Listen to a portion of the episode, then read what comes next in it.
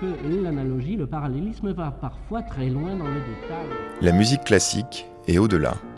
C'est l'heure métaclassique avec David Christoffel.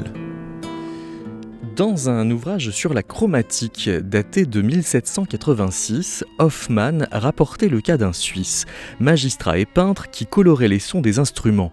Le son du violoncelle qui apparaissait indigo-bleu, celui de la clarinette jaune, la trompette rouge clair et le hautbois rose un peu plus d'un siècle plus tard, en 1898, Jean Clavière évoquait la synesthésie avec une hésitation terminologique riche en possibilités. Il reconnaissait que l'audition colorée pouvait s'appeler hyperchromatopsie ou bien phonopsie ou encore pseudo-chromoesthésie. Là où on commençait à impliquer le préfixe pseudo, c'est quand on a commencé à soupçonner que les phénomènes de synesthésie relevaient donc du domaine des hallucinations. Dans un ouvrage entièrement consacré à l'audition colorée en 1890, Ferdinand Suarez de Mendoza parle de pseudo-protesthésie pour désigner les pseudo-sensations secondaires visuelles, mais encore de pseudo-acouesthésie pour les pseudo-sensations secondaires acoustiques et même de pseudo-gousesthésie pour les pseudo-sensations secondaires gustatives. Là où les neurosciences du XXIe siècle ne classent plus tant les synesthésies par sens que par type de relation entre l'expérience et l'inducteur, selon qu'elle est additive, arbitraire, automatique, involontaire ou idiosyncrasique. Pour creuser les effets de ces synesthésies sur la conception de la musique et la création musicale, Métaclassique est cette semaine installé dans les espaces musicaux de la Bibliothèque publique d'information qui nous accueille régulièrement, avec aujourd'hui la musicologue Violaine Anger qui signe aux éditions de la Tour Laissez voir le son, la philosophe Antonia Soulès qui fait paraître aux éditions de la Tour également Les philosophes et le son, et tout d'abord Corinna Gepner qui a consacré une monographie au père Castel, inventeur d'un clavecin oculaire qui sert de point de départ ou de pierre angulaire ou de clé de voûte dans les histoires de synesthésie musicale, le père Castel qui s'est d'abord posé en rival aux théories de Jean-Philippe Rameau.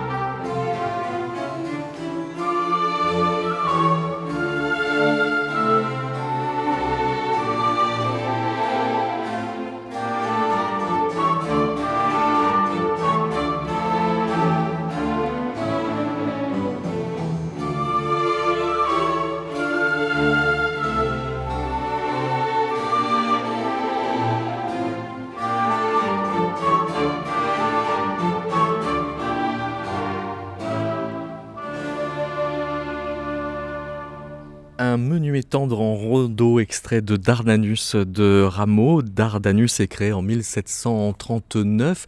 C'est à peu près trois ans plus tôt, euh, Corinna Gepner, qu'on a euh, une sorte de dispute alors entre euh, Rameau et ce père Castel. Oui, alors euh, je risque de vous décevoir, mais je pense que cette dispute n'est pas réellement fondée sur des arguments euh, recevables, je dirais, euh, d'un point de vue musicologique ou même scientifique.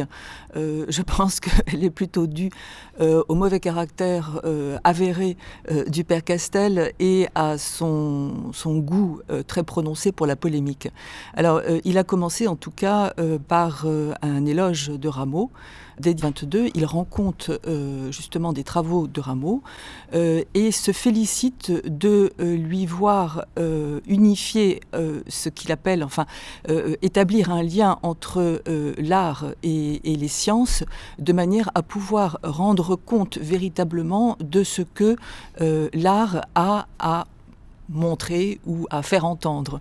ce qu'il reproche effectivement aux artistes, c'est la plupart du temps d'être incapables de rendre compte de ce qu'ils font, c'est-à-dire d'agir par sentiment ou de produire par sentiment, mais en étant dans l'incapacité de dire, de fonder en fait leur pratique sur un substrat scientifique euh, qui permettrait euh, de donner plus de solidité euh, finalement à, ce qu'ils font. Et euh, alors qu'il euh, il reconnaît effectivement à, Rameau d'emblée le très grand mérite d'avoir, par la base fondamentale, trouvé un principe unificateur. Un principe scientifique en musique. Voilà, et, qui permet d'unifier les phénomènes, en fait. Quelques années plus tard, tout d'un coup, il se met à lui contester la paternité de cette découverte. D'accord, donc c'est là qu'il y a friction. C'est là qu'il y a friction, parce que Rameau est évidemment lui aussi euh, du genre euh, à ne pas laisser passer une polémique, euh, surtout pour faire valoir son, point de vue. Et donc c'est comme ça que les choses s'en manchent. Mais je dirais, c'est bon, au-delà de l'anecdote et, du caractère peut-être un peu décevant de, de la nature de cette polémique. Je crois qu'il y a quelque chose d'assez significatif concernant le père Castel et son rapport à ce qui l'entoure. C'est quelqu'un qui, euh, à, une époque particulière où on est donc euh, à, la charnière en fait euh, 17e, 18e siècle, euh, à une époque où la pensée scientifique est encore tributaire de bien des modes de pensée pré-scientifiques, on sent qu'il est le représentant d'une époque qui se cherche et qui, lui, plus particulièrement, euh, fait feu de tout bois va piocher du côté de Descartes, va piocher du côté de Newton, n'est ni pour l'un ni pour l'autre. Alors ça, on, va revenir voilà, à comment il se, il se vit par rapport à Newton. D'abord, quand il formule euh, son projet de, de, clavecin oculaire dès le milieu des années 1720, précisément, il se pose plus en philosophe que en, artisan. Euh, vous dites, le public demande à voir ce clavecin pour le croire, et moi, j'ai de tout temps pensé qu'il devait le croire pour, le, voir. Donc c'est plus un projet spéculatif qu'un projet. Ça. Euh, c'est complètement ça. Il l'aborde en philosophe. Euh, je dirais que c'est pour lui euh, une construction intellectuelle. Euh, ce qui est très intéressant, c'est que finalement, il se sert d'un objet particulier qu'il va qu'il va constituer pour mettre en œuvre ce rapport entre la science et, les arts, comme si finalement il n'était pas, alors soit il n'en était pas capable, soit il ne le jugeait pas souhaitable, euh, euh, il ne va pas vers l'énoncé d'une théorie ou vers la construction d'une théorie. Cette théorie s'enracine dans un objet bien particulier, bien singulier, qui du reste va évoluer. Hein. Et donc la première apparition dans ces textes, c'est euh, son article de 1725. Alors si c'est absolument incontournable, comme je le disais tout à l'heure, dans l'histoire des synesthésies musicales, c'est parce que ce clavecin oculaire va donc accoler une couleur à chacune des notes de musique. C'est euh, quelque chose qui euh, était présent déjà dans les théories de Newton, qui voulait euh, faire une analogie entre la gamme des couleurs et la gamme des notes de musique. Sauf que Newton avait un problème, c'est que quand on fait la liste des couleurs primaires et secondaires, on en a un peu moins qu'il n'y a habituellement de degrés dans la gamme, à savoir 7. Mais euh, là, euh, c'est là qu'on voit, euh, quand je vous disais, il fait, il fait feu de tout bois, tout en se réclamant des sciences. sa démarche est tout sauf scientifique. Et il essaye de faire coller finalement les phénomènes à ce qu'il veut démontrer. Euh, c'est à la fois sa force et sa faiblesse. Et, par conséquent, il va s'arranger pour trouver autant de, de, couleurs que de sons, euh, en prenant pour base la gamme diatonique. Après, il va constituer une gamme euh, colorée sur la base de la gamme chromatique. Mais donc finalement, c'est pas si compliqué pour lui. par contre, ce qui va être plus, plus difficile, c'est de déterminer justement l'ordre des couleurs. Ah oui. Alors ça, il va pas s'y prendre comme Newton, parce que Newton, le do, ré, mi, fa, sol, la, si devient violet, indigo, bleu, vert, jaune, pourpre. Euh, dans le cas de Castel, c'est pas du tout ces couleurs-là. Il, il commence par là. Il commence par là. Il commence par reprendre cet ordre-là, et ensuite, euh, euh, en se disant, ben non, ben le, violet, ça peut pas coller. C'est pas une couleur primaire, donc il va falloir qu'on procède autrement. Et finalement, ce qu'il va faire, ce qui est, ce qui est très intéressant, c'est le bleu qui va, qui va être la, la, la, le déclencheur, première, le déclencheur de, la, première, la première note. Et on comprend bien pourquoi il choisit le bleu euh, Le bleu, c'est euh, le ciel. D'accord. Alors on va avoir euh, l'occasion tout à l'heure de détailler comment est-ce qu'il bidouille entre couleurs et, notes. et puis en plus, il ne sera pas le seul. Et avec Antonia Soulez, on verra aussi qu'il y a des Russes qui euh, mélangent toutes les couleurs dans l'autre sens. D'abord, parler avec Violaine Anger, bonjour, bonjour. du principe même de coller des couleurs aux notes.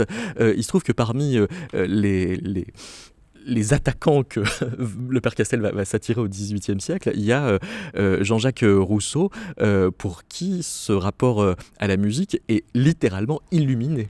Absolument, oui, oui.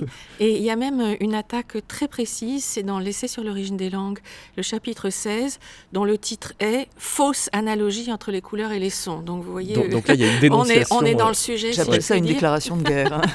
J'ai vu ce fameux clavecin sur lequel on prétendait faire de la musique avec, de, avec des couleurs. C'était bien mal connaître les opérations de la nature. La nature, hein, elle est hmm. là.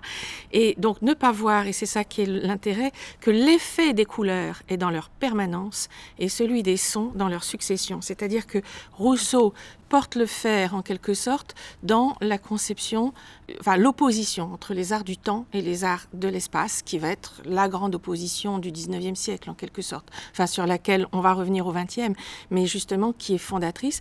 Et pourquoi est-ce que... Donc il parle d'effets Hein. C'est pas la question de la théorie, etc., euh, d'une fondation scientifique. Il dit l'effet, c'est-à-dire quelque chose qui, enfin, il refuse quelque part tout ancrage dans une représentation du monde hmm. euh, pour essayer de voir euh, en quoi ça me touche. Et donc, euh, pour mettre la subjectivité au cœur des choses. Et donc, pourquoi pour lui c'est important de faire une différence entre l'espace et le temps? C'est parce que justement à l'intérieur de cette différence se situe tout l'espace de l'imagination, c'est-à-dire de la subjectivité. Donc, c'est une construction de la subjectivité contre quelque part ce qu'il appellerait scientisme, si le mot n'est pas, n'est pas de, Rousseau, mais contre, en tout cas, euh, justement, euh, que ce soit Rameau ou Castel, il les met dans le même panier, à savoir ce rapport euh, indu au monde indu au monde. On va essayer de, rembobiner un peu la question avec vous, Violaine Anger, dans Voir le son. Vous écrivez L'invention de la note en tant que ah. pâté noir a aidé à cette conceptualisation du temps. Elle permet en effet de construire le temps comme une propriété ajoutée à la substance sonore. Oui, je voudrais insister euh, sur quelque chose qu'on oublie généralement quand on parle de partition, parce que quand on voit des partitions musicales, donc l'écriture de la musique, hein, que, qui a été inventée quand même depuis maintenant plusieurs siècles, quand on voit une partition musicale, on a l'impression de signes, je dirais, euh, transparents. Enfin, une note renvoie un son. Hein. Et donc, on oublie de ce fait la dimension d'image qu'a la partition. Euh, c'est quelque chose qu'on voit avant d'être euh, des signes. Et cette dimension d'image, donc cette dimension, je dirais plus, pour être plus précise, iconique, à savoir qu'il y a un lien interne entre ce dont, entre l'image, enfin entre la figure, entre ce qu'on voit et ce dont c'est l'image. Hein. Cette dimension, elle se voit, je crois, très clairement, d'abord à la dimension de hauteur. Euh, il y a quelque chose qui est de la hauteur qui est figurée. Or, cette hauteur, c'est une appréhension métaphorique du son. Et à la dimension de la note, parce que la note, bah, c'est quoi? C'est une tache noire. Si on supprime... Euh, c'est une image. C'est une image. Si on supprime les, les lignes qu'il y a derrière, si on supprime les petites queues de notes qui lui donnent le, son, qu'est-ce qu'on a? On a un pâté, on a un pâté noir. Et au départ, c'était ça, c'était la plume qui faisait un petit trait, si vous voulez. Donc la question devient, à quoi renvoie ce pâté noir? Hein? Et là, ça devient justement très intéressant. On va euh, amplifier euh, la question et puis la, chromatiser après avoir écouté une page du Contrapunto Primo euh, de Vincenzo Galilei.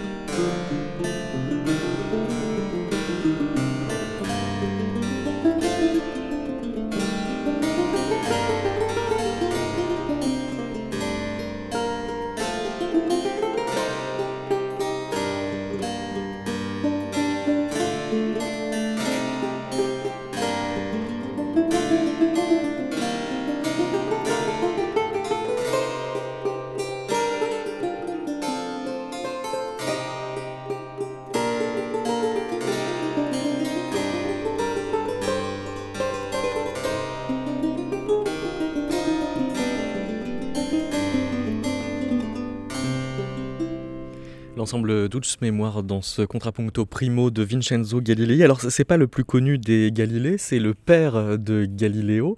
Euh, est-ce qu'on peut dire que c'est lui qui fait euh, rentrer la, musique dans l'ère du noir et blanc? Au sens où il va euh, mettre des blanches en plus des noirs? Ah, je, ne sais pas. non, enfin, historiquement, les blanches, les, les brèves sont très très anciennes. Hein, donc, oui, mais en termes d'histoire de la notation, euh, bah, c'est des questions d'écriture et donc aussi de bah, voilà par rapport à la brève on a la, la semi brève qui est euh, enfin c'est une question d'organisation de signes. En revanche euh, que la musique devienne noire et blanche c'est vrai c'est autour de cette époque-là, parce hmm. qu'on a essayé le rouge hein, pour noter le binaire, etc. On, a, on a essayé des, autour du 11e, 12e siècle, on a essayé des, lignes de couleurs pour noter le fa, le do, etc. Donc on a essayé la couleur dans la partition. Ce qui est vraiment notable avec euh, euh, Galilée, c'est euh, l'arrivée de la question du, son dans les sciences expérimentales. Et à partir de là, le son qui est, qui, est, qui est, appréhendé dans sa nature physique. Oui, ça c'est certainement... donc vous voyez, en tout cas, ce qu'on peut dire, c'est que le contrepoint qu'on vient d'écouter, il n'existe que parce qu'il a pu être écrit. Pour être penser, il fallait l'écrire. Hein, euh, euh, même ensuite, si on peut l'apprendre par cœur, euh, l'improviser éventuellement. Mais... Donc la, génération Galilée, elle est très intéressante, je crois. Elle est un petit peu comparable avec la génération Huygens, père et fils, vous voyez, un petit peu plus tard. Le père est musicien, le fils est scientifique. Et en fait, c'est le moment, un moment de bascule entre euh, la musique, euh, la musica médiévale, où les musiciens étaient les grands savants qui, qui savaient par le son, euh, qui avaient accès aux, proportions du monde, etc., à un moment de science expérimentale, physique, où justement les nombres n'ont pas du tout le même, la, même utilité, le, même renvoi hein, à des concepts. Et donc, Galilée, Galilée père, Vincenzo, et lutiste et passe son temps à dire mais ça ne colle pas, euh, les proportions antiques, ça ne marche pas avec... Euh, et le fils, euh, ben, il a compris ça et donc il a dit bon ok, le son, on va en faire une, une dimension acoustique, physique, enfin on, transforme le rapport à la nature justement et à la nature physique. Bonjour Antonia Soulez. Bonjour. Euh, ce mot chromatique qui sert donc euh, à pouvoir euh, parler à la fois des couleurs et, des sons quand on parle de, gamme chromatique. quand on fait l'histoire du mot chromatique, ça, se met dans quel ordre? Tout dépend comment on entend le mot chroma, oui. Hein, la source évidemment grecque, qui veut dire d'ailleurs aussi surface, hein, et qu'on a tendance à délinéer si vous voulez, euh, en le séparant bien sûr euh, d'un nuancier, d'une thématique des contrastes, euh, du, passage d'un degré à un autre, quelle que soit la façon dont on entend le degré. Mais finalement, le plus intéressant, c'est la question des degrés, la faire contraster. Du chrome. Il y a certainement une entité chromatique de base à la recherche de laquelle les musiciens se trouvent. Parce Parfois, que quand on parle de couleur de son, on, pense moins euh, immédiatement au degré euh, mhm. qu'au timbre. Oui, mais c'est la, couleur sonore, c'est le, mot euh, parlant pour timbre. Dans, les philosophes et, le son, vous avancez que le musicien est un artiste qui transforme en réalisation musicale ce qui relève d'autres sens ou vécus sensoriels. Oui, alors je pense effectivement à Scriabine, euh, qui lui, à la fois consulte la tradition synesthésique, bon, euh, il n'est pas si ferré que ça sur le révérend Père Castel, mais euh, il a deux traditions dans son dos, si je puis dire, dont un qui est un contre-appui, hein, qui est russe, et il veut surtout pas paraître, euh, l'un d'eux, il veut surtout pas apparaître comme le synesthète euh, de source russe. Hein. Il y a chez lui un pro-européanisme qui est d'ailleurs fort intéressant et qui tient à la, à l'histoire, à la généalogie euh, de l'enseignement de la musique dans les conservatoires de Saint-Pétersbourg. Est-ce que c'est pour ça qu'il n'a pas les mêmes couleurs pour chaque note que Rimsky-Korsakov, qui est aussi synesthète et qui lui a donc un do ré mi fa sol là qui fait blanc, jaune, saphir, vert vert, jaune, or, rose pâle, tandis que Scriabine a rouge, jaune, azur, rouge sombre, orange, vert et bleu nacré pour le si. oui, en fait, chacun chamboule un peu l'ordre. Hein. Mais, comment ça se fait? C'est juste en fonction de leurs impressions Non, je pense que tout dépend du type d'accent qu'ils mettent sur la relation entre son et couleur, et tout dépend comment c'est comment c'est appréhendé. C'est la méthode qui est en question. C'est pas finalement euh, l'aspect scientifique ou rationnel ou fondé euh, d'une note à note. À quoi correspondrait dans la nature des euh, des entités colorées. Donc je pense que c'est beaucoup plus de l'ordre de la réalisation et de la construction auquel n'échappe pas évidemment Scriabine, qui lui ne part pas tellement d'un donné, mais vise plutôt une sorte de, de tout sonore. Hein. c'est ça qui l'obsède. C'est une véritable obsession. Mais là, là où son harmonie est complètement euh, imprégnée de, ce rapport euh, euh, synesthète au, son, c'est bien que quand il arrive à faire des, accords de neuf tons, c'est une intuition qui passe par les couleurs pour en arriver là. Oui, alors il y a évidemment un, un rapport étroit entre son accord mystique et puis cette synesthétique alors je n'ose pas dire synesthésie parce que je voudrais euh, justement distinguer les synesthètes des synesthèses. Je ne l'ai pas fait dans mon livre. Hein. Mais alors faites-le maintenant, c'est-à-dire bah, euh, C'est-à-dire en travaillant euh, à nouveau sur ces matériaux que je traîne avec moi depuis déjà 2012. Hein. Il y avait eu un festival à Okra en 2012 sous la direction de Jacqueline Lichtenstein, qui est décédée malheureusement vers laquelle j'ai d'ailleurs une pensée émue. C'était une très belle idée qui nous avait rassemblés. Il y a un projet synesthétique au sens euh, euh, d'une construction. Hein, laquelle participe euh, Scriabine en grand rêveur, qui voudrait réunir la musique et tout musicaliser, surtout, rendre tout sonore, parce qu'il y a d'une par la dispersion des sens, mais il y a aussi une volonté de les réunir, de trouver un, lien commun, un fil commun rassembleur, et ça c'est à construire par des systèmes d'accords, et c'est dans ce système d'accords qu'on trouve d'une part des, des systèmes de correspondance à établir, qui ne sont pas déjà donnés, et puis une un désir d'unification qui est euh, qu'on considère comme mystique parce que la science ne le fonde pas. Mais alors quand vous dites euh, que Scriabine a une approche européenne euh, de la synesthésie, qu'il veut franchement intentionnellement se, détacher d'une synesthésie qui serait précisément magico-mystique russe, il va quand même garder le côté mystique, mais le, le, mettre plus du côté de la, science, que de la religion. Voilà. Alors effectivement, il se tourne mais il s'y prend comment pour ça? Pardon Il s'y prend comment bah, pour faire il y a ça deux, Il y a deux façons, il y a deux attitudes qui d'ailleurs se renforcent. D'une part, il regarde vers l'Europe, l'Europe occidentale, donc il s'intéresse au cercle théosophique.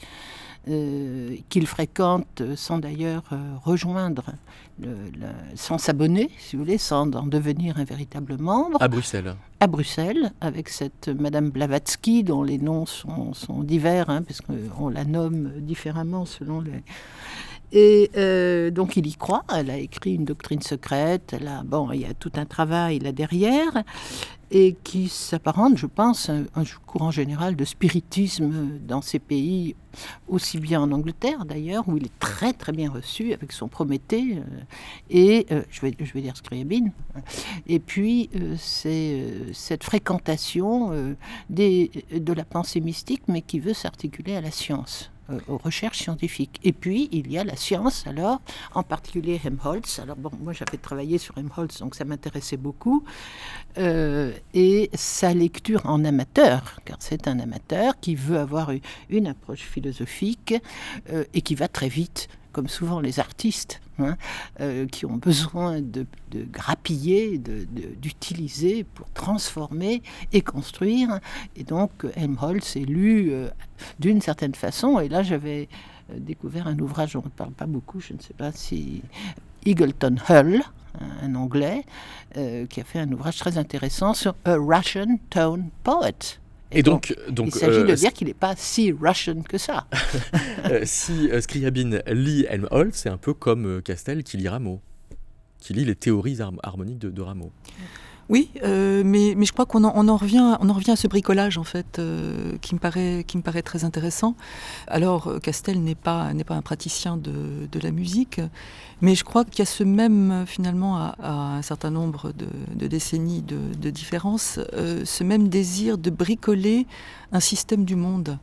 Finalement, en dépit de toutes leurs différences, ils se rejoignent dans une espèce d'obsession euh, qui serait d'unifier euh, les phénomènes. C'est ça, c'est quand même euh, un bricolage à, à vocation euh, d'embrasser le, le, le, monde entièrement. Oui, c est, c est On va écouter pour, pour l'entendre les dernières mesures du poème Prométhée 1909 de, de Scriabine.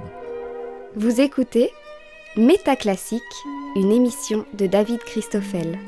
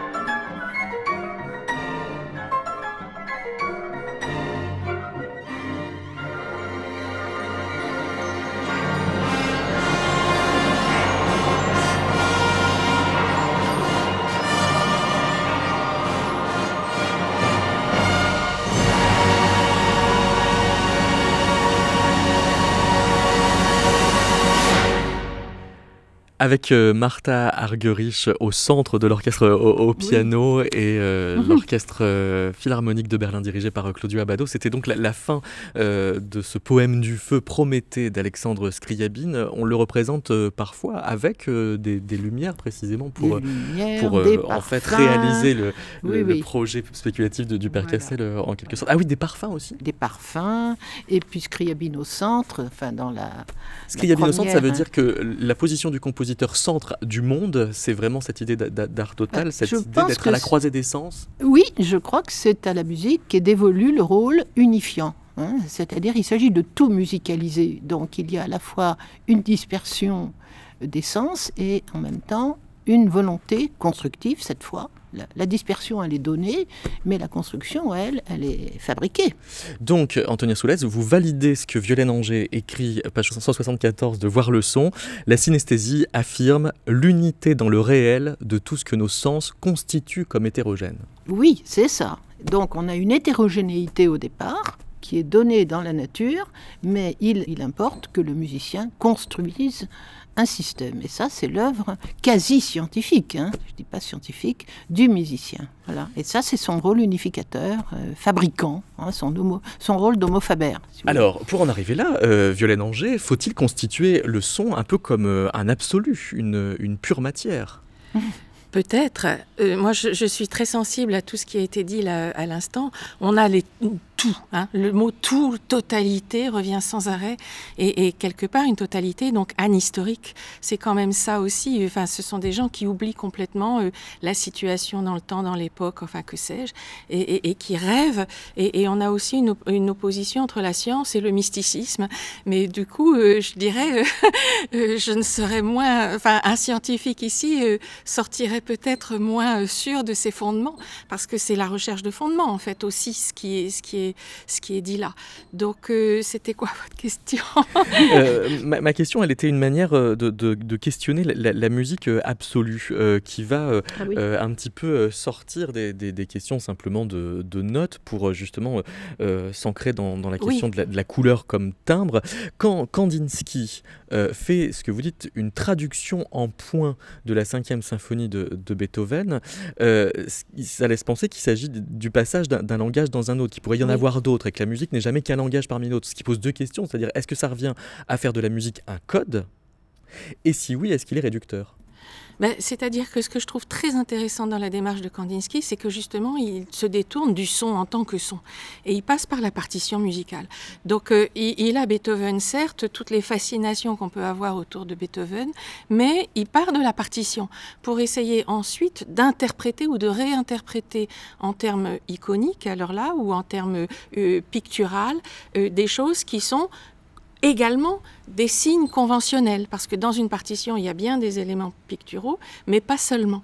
Et donc, il évacue, il choisit, il prend son, il prend son bien, en quelque sorte, dans la partition, pour lui-même repenser son art, un art qui, lui, ne veut pas être figuratif. Donc, en fait, il prend au son quelque chose de ses codifications visuelles, et en particulier à la note, hein, il prend quelque chose de visuel pour essayer de penser lui-même son art dans une direction non figurative, donc de refus de l'imitation du réel. Lui dont on dit voilà qu'il voyait des couleurs quand euh, il allait écouter euh, des, opéras de Wagner, Kandinsky faisait donc des, représentations visuelles graphiques, peut-on même dire, de cette Mais il ne rêve pas. Enfin, peut-être qu'il voyait, mais, mais il est quand même extrêmement rigoureux dans sa démarche. Et justement, il ne va pas dans cette totalité mystique, euh, même si souvent on a du mysticisme qui est là, mais c'est très rigoureux.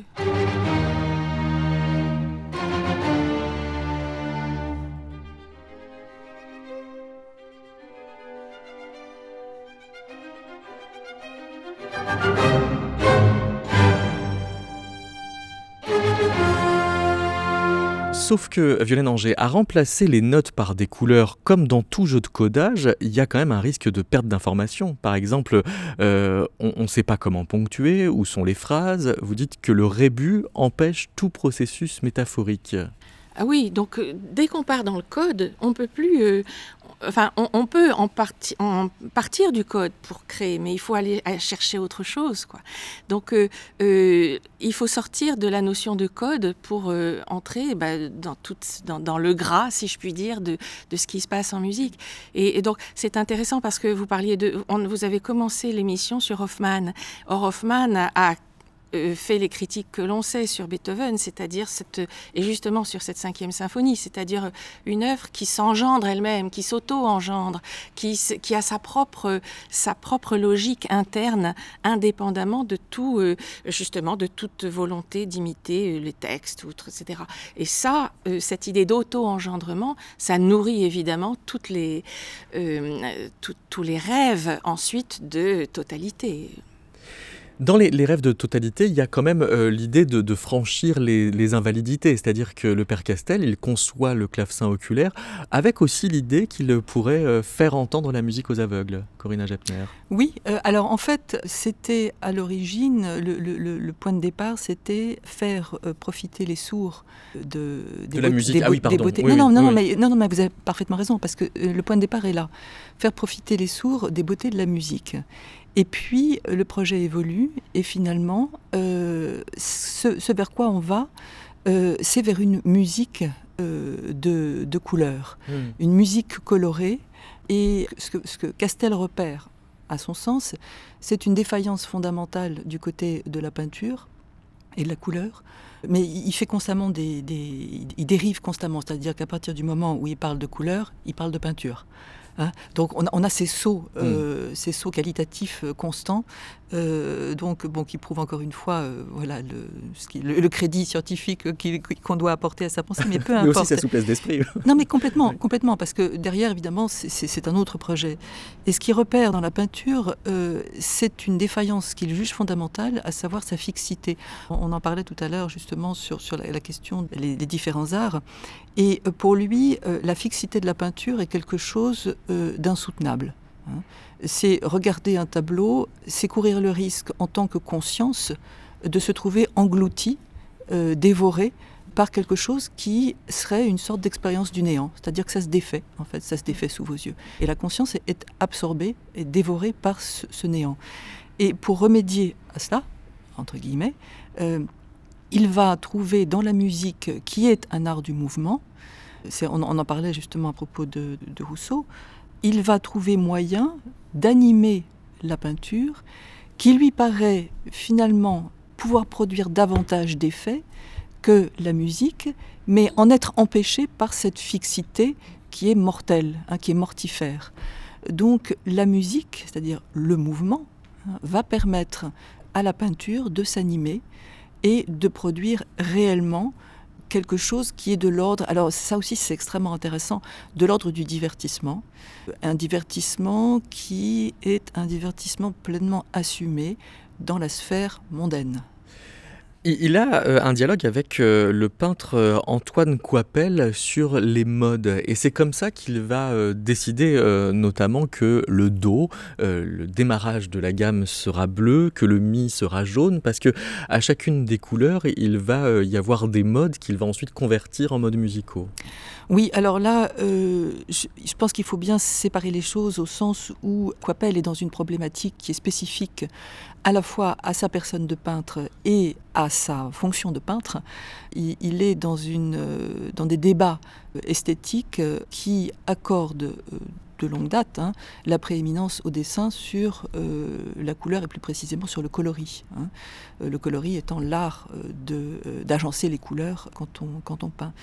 Alors il y a, il y a, tout, un, il y a tout un débat, il y a autour de, de Roger de Pile notamment euh, des débats à, l'Académie euh, sur, euh, enfin, entre les partisans du, de la couleur et les partisans du dessin. et il y a là quelque chose de fondamentalement dangereux, c'est-à-dire que la couleur, c'est ce qui n'a pas de forme, c'est ce qui n'est pas sous-tendu par une représentation dessiner, mais euh, quand on parle de dessin, le dessin s'orthographie aussi avec un, un EIN, c'est-à-dire que derrière c'est un projet, euh, c'est une vision, euh, une vision du monde véritablement. et donc le coloris, c'est quelque chose qui nous fait sortir d'une représentation imitative du monde mm. pour produire des effets qu'on n'arrive pas véritablement à définir. Et euh, justement, Castel, euh, lui, euh, veut, alors par le biais des modes, en se servant des modes, les modes, ça, remonte à, Poussin, hein, qui, au peintre Poussin, qui, qui utilisait ces, qui a parlé de ces modes dans, dans, une lettre à un de ses mécènes. et la chose est reprise par, par Coipel. Il y a un effort pour, pour structurer l'utilisation du coloris. Euh, pour le faire échapper euh, à l'informe. Euh, mais on est tributaire d'une forme d'ambiguïté de, qui est que le coloris pourrait bien faire produire un effet indépendamment de l'idée. Hein. Et donc un affect. Ah, c'est-à-dire que s'il devait y avoir un répertoire dédié pour le clavecin oculaire, euh, ce serait l'air caractérisé, euh, c'est-à-dire un air associé à un affect. Le ré est vert parce qu'il est entre le do qui est bleu et le mi qui est jaune, mhm. euh, mais comme il est vert, il va avoir la couleur des feuillages et donc il va être lié au naturel, au champêtre. Alors oui et non, parce qu'en fait, là, il n'y a pas véritablement de réflexion construite de Castel sur ce que les couleurs peuvent inspirer. Euh, en fait, il, pioche un peu partout. Euh, il y a euh, évidemment toute une symbolique héritée, enfin de, longue date, qui accole aux, couleurs des significations qui peuvent être morales, qui peuvent être symboliques, et qui viennent se mêler à des choses qui sont beaucoup plus sensibles. Euh, puisque euh, il n'y a, qu'à voir la façon dont Castel nomme les couleurs, ça, ça ce serait l'objet d'une thèse à, elle seule, en soi exactement. Euh, bah, il y, a des cerises, il y a des oranges, il y a des, enfin toutes sortes de, couleurs qui renvoient à des objets sensibles. Et quand on dit cerise, mais il n'y a pas deux cerises qui ont la même couleur. Hmm. Hein. Donc c'est, si vous voulez, y a, on est dans un terrain mouvant qu'on essaye d'investir par le biais de la science et en même temps, on ne peut pas complètement le faire parce que sinon on le détruit d'une certaine manière. Donc il faut laisser cette marge euh, et, ce, qui, fait son apparition là, c'est l'affect euh, euh, coupé finalement d'une ou qui pourrait être dissocié d'une représentation ordonnée, normée, numérique du, monde, mais il va pas jusque là. et Coipel, lui, il est vraiment sur la tangente. Et ce qui est très intéressant, c'est qu'à la fin de sa vie, visiblement, il a basculé du côté d'un coloris qui n'est plus justifiable. comme une espèce de tentation auquel il aurait, à laquelle il aurait cédé, euh, mais qui est injustifiable pour un peintre. Euh, Antonia euh, Soulez, au moment où Scriabine compose Prométhée, dont on a entendu un extrait tout à l'heure, en 1909, en Russie, il y a, vous dites, un tournant dans les investigations sur les effets de la dissonance, moins sur le cerveau que sur l'inconscient. Donc il y a un projet psychologique derrière quand même. Il y a un projet euh, psychologique qui est très difficile à cerner en réalité. Le mot inconscient, on ne sait pas comment le, le- Le contenir, par l'appréhender. définition. Oui, d'abord côté russe. Ensuite, il y a aussi des, un dialogue très important entre Kandinsky et Schoenberg, qui déborde évidemment le contexte étroitement russe. Enfin, étroitement, c'est une façon de parler, bien Mais sûr qui est au cœur de notre question, pour qui le est au coup. cœur de Oui. la question. Et c'est là qu'apparaît la, la- la construction. Hein, et hors cadre euh, de l'harmonie de la consonance, hein, puisqu'il s'agit de construire des, des séquences dissonantes, justement. Et c'est là qu'il est fait référence à euh, euh, un inconscient hein, dans la, sous la plume de, de Schoenberg lui-même, hein, qui est un lecteur de Schopenhauer, mais qui est un amateur aussi. Hein, c'est pas un lecteur euh, strict, rigoureux euh, de Schopenhauer, mais c'est dans l'air. Mais quand, quand vous dites qu'il y a une synesthésie euh, magico-mystique en Russie, qu'il y a une euh, Hmm. synesthésie plus scientifique en, en- en Europe euh, à Bruxelles, c'est quoi la synesthésie viennoise, celle de, Ben, la, la de synesthésie, bon, euh, il y, a- il y a différents euh, cadres, hein, euh, très éclatés en réalité, parce que la discussion entre Kandinsky et Schoenberg autour du son jaune, euh, c'est pour défaire, démanteler l'idée d'une corrélation naturelle entre, le, par exemple, le jaune et le fa. hein. Bon, et euh, donc il faut que le jaune soit un peu plus jaune pour atteindre le fa, ou que le fa soit un peu moins fa. Donc, euh, en fait, c'est une question posée. Mais Ça- ils sont d'accord ça- Ça là-dessus? n'a rien. On tourne autour de ça, Ouais. autour, autour de ça, mais pour introduire le- le- la dissonance, justement. Et c'est ça qui est intéressant. On sort du régime euh, de la consonance qui a prévalu jusque-là dans le cas de ce, se place aussi la, la te- la question de l'affect, mais on va vers autre chose. Et Scriabine va orienter la question vers le, la- comment relier les états de conscience musicaux. Donc, c'est plus du tout une théorie de l'affect qui va. Mais n'empêche qu'on on associe tous quand même des, des couleurs. Moi, petit, j'associais des couleurs euh, beaucoup au jour de la semaine. Le, le mardi était forcément vert, le oui. mercredi rouge, et ainsi de suite. Le jeudi plutôt bleu, je crois. Et, et si je devais associer une couleur au fa, moi, je serais assez sûr de, que ce soit un bon bleu roi. Vi- Violaine, vous mettriez quelle euh, couleur au fa? Je, je reste, je ne sais pas. Je- je- Ah, Vous restez sans Euh, couleur face Ben, au fa? C'est-à-dire qu'en plus, les couleurs, c'est très très relatif. Je veux dire, de, selon les cultures. Ah oui. Ce qu'on appelle bleu ou ce qu'on appelle vert euh, Oui, n'est pas du tout oui, perçu oui. de la même façon euh, dans les époques, selon les cultures. Il n'y a pas d'universel de la couleur. Quoi. Voilà, on- je crois qu'il faut lancer le mot Mm. Dire, universel. on tourne autour du pot Mais depuis un certain temps. Qui plus est parce qu'on est dans un exercice analogique. Euh, vous dites, à propos de cette cinquième symphonie de Beethoven, qu'on a besoin d'être euh, à l'époque de Champollion pour que ça arrive. Ça m'a beaucoup troublé Ah, en lisant voir Ouais, le son. j'ai- cette- lancé ça un petit peu comme une sorte de, voilà, de, de, de, De pic euh, pour réfléchir. Mais euh, justement, pour rappeler la, la question de l'histoire et de l'histoire de, des représentations. Et donc, euh, Champollion, donc c'est la, la génération d'avant Beethoven. hein. ils ne sont pas contemporains, ils ne sont pas connus. Enfin bon, il n'y a, pas- il n'y a pas de lien.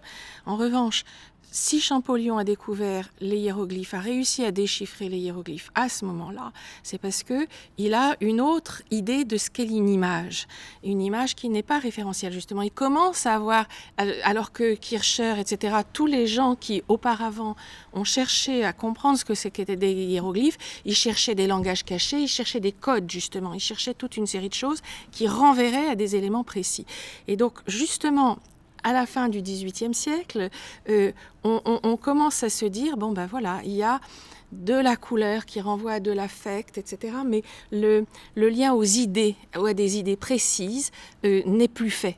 Et donc on réinterroge du coup aussi la manière dont les langues euh, parlent, enfin dont les langues signifient. C'est tout le problème de Rousseau. Et donc à ce moment-là, Champollion, je dirais, quand il découvre les hiéroglyphes, il s'inscrit dans une réflexion de son époque qui interroge ce que c'est que signifier. Et Beethoven, quand il fait sa, cinquième symphonie, c'est la même chose. Il imagine une musique qui s'auto-engendre. C'est un moment très précis de l'histoire de la signification. Et donc, euh, alors les deux ne se sont pas connus, etc. Donc après, on peut s'amuser. Mais, en tout cas, euh, mon idée en faisant ça, c'était de ramener de l'histoire, de ramener euh, une histoire même de l'universel peut-être, une histoire du signe, enfin de, sortir de cette volonté de totaliser un historique qui est quand même celle de la synesthésie.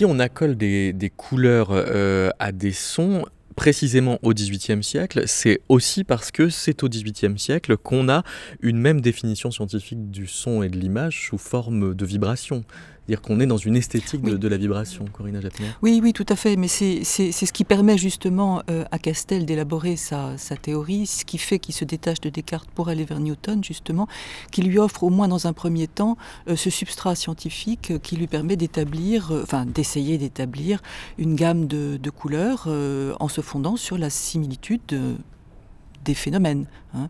Donc c'est bien, euh, c'est bien cette, euh, cette nature vibratoire euh, qui est au fondement de sa, de sa pensée et qui va très loin parce que pour lui, le, phénomène vibratoire est l'inscription même du mouvement dans, euh, dans la nature, à la fois physique et métaphysique. Euh, donc c'est extrêmement intéressant, c'est-à-dire qu'à partir de, cette, euh, de, cette, de ce constat, il va développer toute une pensée du mouvement et de la circulation qui permet de construire un univers animé et l'artisan principal justement du mouvement, c'est l'homme, et euh, c'est le divin, Dieu, qui a confié à l'homme la tâche d'entretenir le mouvement. Sur la question de la vibration, je me permets de rebondir parce qu'on parlait de Galilée tout à l'heure. Et justement, c'est Galilée qui est l'un de ceux qui a euh, le premier euh, monte, enfin, ce qui s'est intéressé à la nature vibratoire du son et uniquement vibratoire, donc en laissant tomber les longueurs de cordes et toute ces, cette autre appréhension. Ce qui met à égalité de valeur la note de musique et le bruit alors ce qui met du coup le bruit à l'intérieur, enfin le bruit et le son ne sont plus qu'une seule, une seule et même chose. Mais ça, ça se passe vraiment justement euh, historiquement à, cette, euh, à ce passage euh, Galilée père, Galilée fils. Et donc on est dans une science qui se développe autour d'autres fondements. Et donc c'est ensuite dans ce fondement-là, que, dans ce substrat-là, que se développe Castel comme Scriabine. Et dans cette euh, esthétique de la vibration, vous écrivez euh, Corinna Gepner, et je le cite pour que vous le commentiez, Antonia Soulen. Euh, être, c'est raisonner. Penser consiste peut-être à écouter sa propre musique intérieure, ses propres vibrations harmoniques. Les rapports qui s'établissent entre les impressions sont sous-tendus par une logique d'association bien éloignée de celle de la claire conscience ou de la raison. Oui, oui, donc là on touche en effet à la problématique de l'inconscient, à mon avis, de source schopenhauerienne. Hein. Oui. Bien sûr, euh, Freud est dans l'air, mais euh, on ne précise surtout pas. Et euh, l'inconscient, c'est tout simplement, enfin c'est pas tout simplement, c'est la saisie de, de corrélation euh, qui plonge dans, dans, la dissonance, ne s'appuie plus sur des structures de consonance. À partir de donc c'est même l'essence sonore de la fin du, traité de l'harmonie de Schoenberg. C'est ce vers quoi on va. Et il faut voir quand même que la main heureuse est de 1912, Farben hein, Klangfarben, Melodien, euh, se trouve euh, au cœur de l'œuvre de Farben, l'œuvre de, mélodie de Schoenberg, la mélodie de timbre. Hein. et là, il s'agit de tout à fait autre chose que de note à note ou de relation entre les notes ou, ou de, de, de, résolution d'accords. Hein on va vers la construction, la, construction du disharmonique, qui était une expression de Kandinsky. Hein. Mais que, ce soit finalement le point commun entre Castel et, Scriabine, on pourrait dire que c'est euh, un, mode de collaboration entre art et science qui en fait semble sacrifier la rigueur scientifique, comme si le souci esthétique était nécessairement compromettant pour la raison. En un sens, il faut désesthétiser, désesthétiser la, synesthèse, si vous voulez, c'est-à-dire lui enlever son, appui sensoriel et naturel sensoriel. Donc le, travail qui consiste à s'écarter d'une théorie des affects est en, voie et euh, on s'achemine, avec Scriabine tout particulièrement, vers un principe de liaison des états de conscience musicaux. Euh, qu'on peut appréhender par exemple à travers une œuvre comme celle de l'opus 74 que, que, commente très très bien Jean-Marc Chouvel, euh, où on voit bien que par des commentaires de passages de l'œuvre de l'opus 74 dont on ne sait pas s'il est prétonal, atonal, hein, mais enfin il fait signe vers déjà une musique autre, hein, mais dans un cadre classique, hein, puisque c'est toujours l'entité note, mais on va déjà sortir très très vite, avec Vishnekratsky et tous ceux qui vont suivre, euh, d'une euh, conception harmonieuse au sens traditionnel, hein, pour s'acheminer vers des constructions qui, vont qui vont s'ultra-chromaticiser avec ces héritiers hein, un peu infidèles. Oui,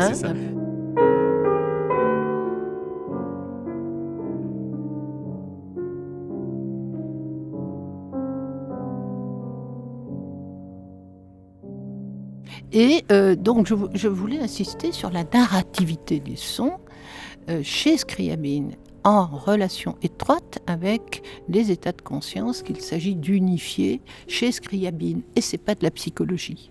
C'est-à-dire? C'est pas de la psychologie, euh, c'est pas pour essayer de comprendre psychologiquement ce qui se passe dans l'âme, par exemple, mais c'est pour associer euh, les, les, manières de ressentir ce que racontent les sons quand ils sont en accord les uns avec les autres dans des, relations de vibration. Donc il s'agit de composer la vibration, comme le, dira Chelsea, après euh, Scriabine, auquel d'ailleurs il rend hommage en disant que Scriabine l'a mis sur la voie de la composition de la vibration. Donc la vibration rentre dans un champ constructif euh, qui, suppose qu'on s'éloigne euh, des, faits sensoriels immédiats donnés naturellement euh, et que l'on compose, le, dorénavant le musicien compose la vibration, il l'écrit même, il la fabrique. Hein. Et ça c'est le XXe siècle. Hein.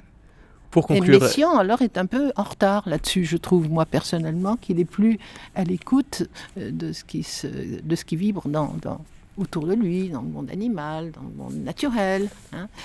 Je crois qu'il y a une tendance plus, plus naturalisante, euh, plus mystique aussi, et plus, chrétienne aussi. Oui, il y a presque un retour en arrière, même si c'est très beau. Hein, avec euh, une harmonie euh, qui, qui, finalement se répète. Hein. il y a des, accords dans des structures harmoniques qui, qui, sont plutôt répétitives, en particulier dans les petites esquisses d'oiseaux.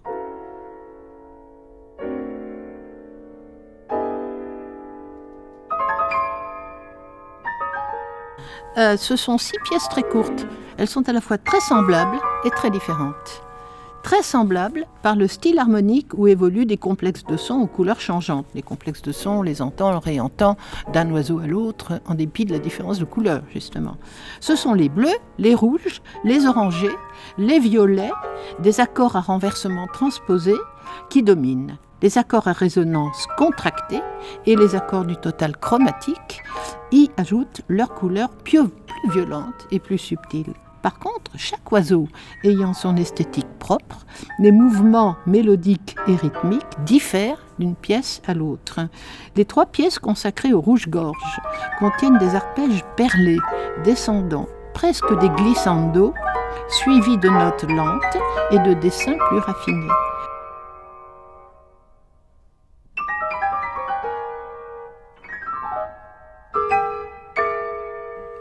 Euh, pour euh, revenir une dernière fois sur euh, le père Castel, parmi ses projets, il y avait l'art de faire des lunettes pour être vu de loin, en disant qu'on en fait pour voir loin et, pourquoi pas en faire pour voir et être vu de manière qu'on se parlera même d'une ou de plusieurs lieux et surtout on s'entendra. En fait, il avait inventé l'idée du téléphone. Ah mais complètement. Non mais je, veux dire, on a l'impression de, de, lire des choses un peu délirantes et puis en y réfléchissant, on s'aperçoit qu'il est effectivement déjà très très très en avance. Assez fascinant.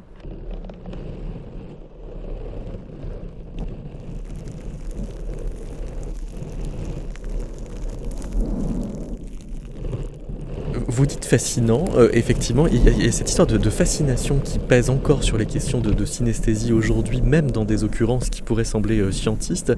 On explique par exemple l'efficacité de l'ASMR, cette mode YouTube, par euh, la synesthésie. Pourquoi est-ce que ça fascine Violaine Anger je crois que tout, tout, lien à la totalité fascine. Je crois que c'est tout simple. On rêve d'une totalité qui nous, qui nous ferait sortir de, bah, de la difficulté du monde, tout simplement. du chaos. Et, donc ce serait un grand bonheur, mais un bonheur qui serait plus humain, tout simplement, je crois. Mais justement, là, on est dans des œuvres. Et donc c'est là où se situe l'intérêt. C'est que ces, ces œuvres, elles sont finies, elles sont fixées, et donc de toute façon, elles ne nous font pas sortir même si le rêve de sortir de l'humanité est là, euh, elle nous y ramène en fait par leur finitude. Il me semble qu'aujourd'hui, euh, ce qu'on pourrait le formuler dans, des termes enfin, peut-être autres, qui serait une sorte d'élargissement du champ de conscience, euh, finalement, au travers de ces, objets-là. C'est une terminologie qui, est là actuelle, mais, je crois qu'il y a derrière aussi ce, désir-là, finalement, par le, fait euh, de supprimer les cloisons étanches, d'arriver à quelque chose qui vous donne un accès euh, à quelque chose qui serait l'être, euh, je ne sais pas. Enfin, euh, en fait, on, en vient toujours à une forme de métaphysique qui peut se formuler très différemment selon, les époques, qui ne renvoie pas forcément à une transcendance divine du reste. mais je crois qu'il y a quand même derrière toujours cette, chose-là qui, titille de voir plus loin, de voir au-delà de sentir au-delà. Et c'est ce qui fait qu'on appelle état seconde de conscience, pleine conscience, quelque chose comme ça, Anthony Alors, pleine conscience, je ne sais pas, mais ce que je voulais dire, c'est pour revenir au tout sonore, hein, qui, est, un tout unifiant à construire. Voilà, on en est là hein, avec Scriabine. Euh, euh, Scriabine, dans l'opus 74, tranquillement, euh, indistinctement, euh, en hésitant. Hein, euh, il y a une hésitation entre un accord qui pourrait être entendu comme mineur ou majeur. Laissons l'indécision planer. Tout ça est très important, c'est-à-dire que la musique s'adverbialise. Elle devient un monde adjectif de qualia, hein, de qualité sonore. C'est mon thème, euh, par enfin de prédilection. Et dans cette euh, construction, il ne s'agit pas d'aboutir à un tout sonore sous la forme, par exemple, d'un appel à l'ineffabilité, euh, l'unité du côté de l'ineffable. Pas du tout. En ce sens, c'est pas métaphysique, si on veut, hein, ou pas, comme ça en tout cas, mais on est amené à, à euh, participer à ce tout sonore, mais aussi en participant à se dissoudre comme sujet. Hein. Donc il y a aussi, avec une désesthétisation, désensorialisation de la synesthèse, euh, un processus de, d'effacement de, je du sujet. Et d'ailleurs, Scriabine, qu'on dit solipsiste, hein, même Marina Scriabine le qualifie de solipsiste auditif, eh bien, il faudrait ajouter que pour Scriabine, il s'agit de la communauté des esprits, il ne s'agit pas de son petit moi. Hein. Donc il y a aussi à côté euh, une tentative de dissolvons-nous, dit-il, mais dissolvons-nous, ça veut pas dire pour se taire, ça veut dire pour se dissoudre dans le tout sonore et donc laisser au son toute, la place, toute la place. Bien, et eh bien je crois qu'on peut tenir pour conclusion de cette émission que colorer en musique, c'est bricoler avec la totalité du monde. Voilà. Quelque chose comme ça. merci Violaine Anger, merci Corinne Jaffner, merci Antonia Solès et merci à la Bibliothèque publique d'information d'avoir euh, accueilli l'enregistrement de ce numéro de Métaclassique.